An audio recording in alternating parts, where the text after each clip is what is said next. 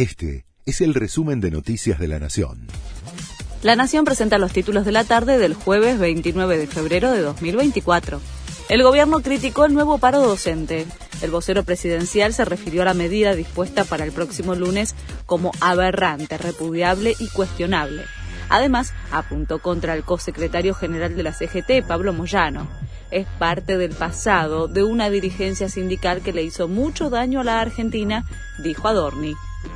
Marzo llega con aumentos. Mañana se espera una suba en los precios de los combustibles como resultado de la actualización del impuesto que grava su comercialización. Además, habrá aumentos en las prepagas, 23% en promedio, en los colegios privados, entre 40 y 50%, y en las tarifas de electricidad, hasta un 150%. Cobrarán entrada en los museos nacionales.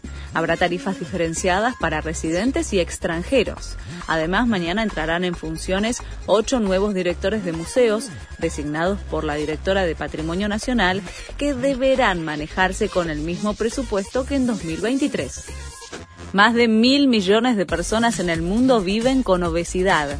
El trabajo, publicado por la revista The Lancet, analizó datos de más de 220 millones de personas en más de 190 países.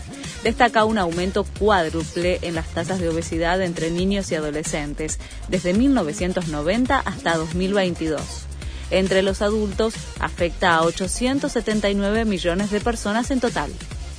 Comienza la octava fecha de la Copa de la Liga.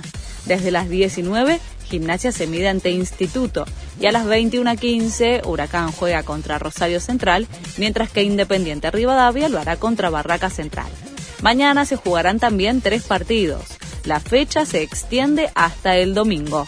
Este fue el resumen de Noticias de la Nación.